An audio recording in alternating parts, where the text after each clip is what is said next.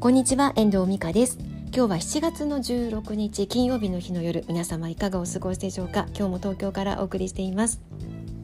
今日の東京はとっても天気が良かったんですね。でここからえっとちょっとだけ外出したんですけどもう外に出た途端にあ暑い！と思いまして今何時ってあの iPhone の Siri に聞いたら32度って言われて32度かと思ってツイッターにつぶやきました東京の32度を経験したのは久しぶりだったので、あ、とはいえうん真夏の東京の32度よりはいくらか過ごしやすくあの湿度もそんなにそれほどないので熱風みたいなもわっとした空気が吹いてる風が吹いてるわけではなかったので、ま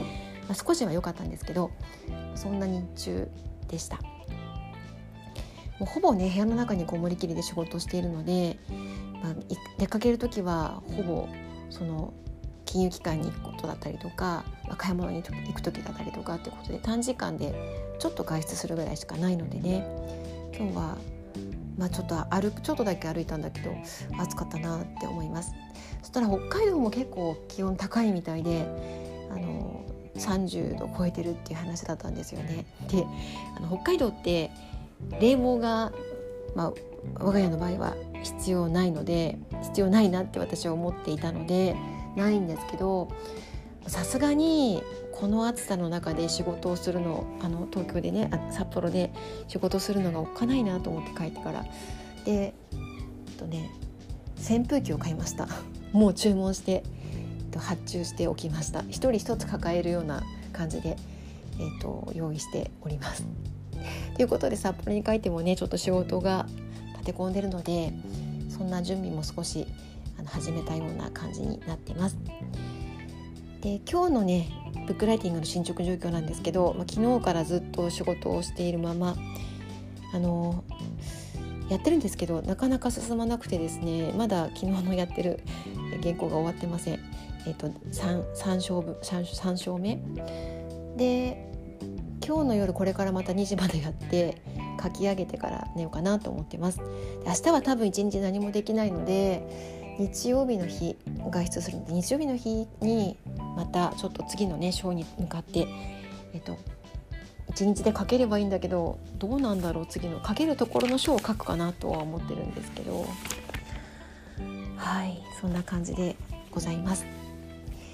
で今日の話なんですけれども今日はね文章の話していきたいと思います。昨日の夜ね夜中ツイッターにつぶやいたんですけど分かりやすいっていう言葉ってとてもいいなって思うんですよね。で最近このブックライティングで調べ物をしていることが多いので結構難しい言葉をどうやって噛み砕いて書くかっていうところで考えながらやってるんですけどその時に、まあ、検索する時にね分かりやすくって入れてるんですよなん言葉を入れて分かりやすくって入れるとあのヒットする、えっと、検索の結果が出てくるんですね何かの言葉について難しい言葉分かりやすくってやると入れると。であの、まあ、分かりやすいサイトも出てくるんですけどすごく分かりにくいサイトも出てくるっていう感じで微妙ではあるんですがでも分かりやすくってやっぱりみんな分かりやすくって調べてるんだなって思うんですよ。サジェスチョンで出てくるので、うん、分かりやすくみんな知りたいんですよね。いかに文章を分かりやすく書くことかって思っています。で分かりやすく書くには、えーと、簡単に書くか、えーと説明簡単に短くして説明するか、えーとそのものを説明するのに長い文章を書くかっていうどっちかだと思うんですけど私はどっちかっていうと短くする方が好きですね端的に言われた方が分かりやすいと思うのでそういうふうに書いていこうとしてるんですがブックライティングの場合は文字数が結構必要なのでもう分かりやすく長く書くみたいな説明を心がけています。分かりやすく書くってかなり自分の中でその物事を落とし込まないと書けないのでても自分にとって挑戦になっております。文章を書くって本当に難しいし、うん、自分の中に落とし込むまでにも時間がかかるし表現するにも分かりやすくって思うとやっぱり端的にかつ分かりやすくかつ説明もちゃんとしてみたいな感じでね課題が大きいですよね。文章に正解はないので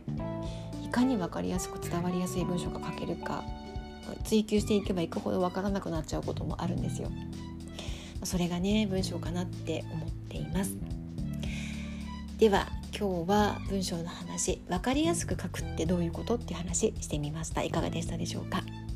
では今日はこの辺りで終わりたいと思います。最後までお聴きいただきましてありがとうございました。また聞いてくださいね。ではまた。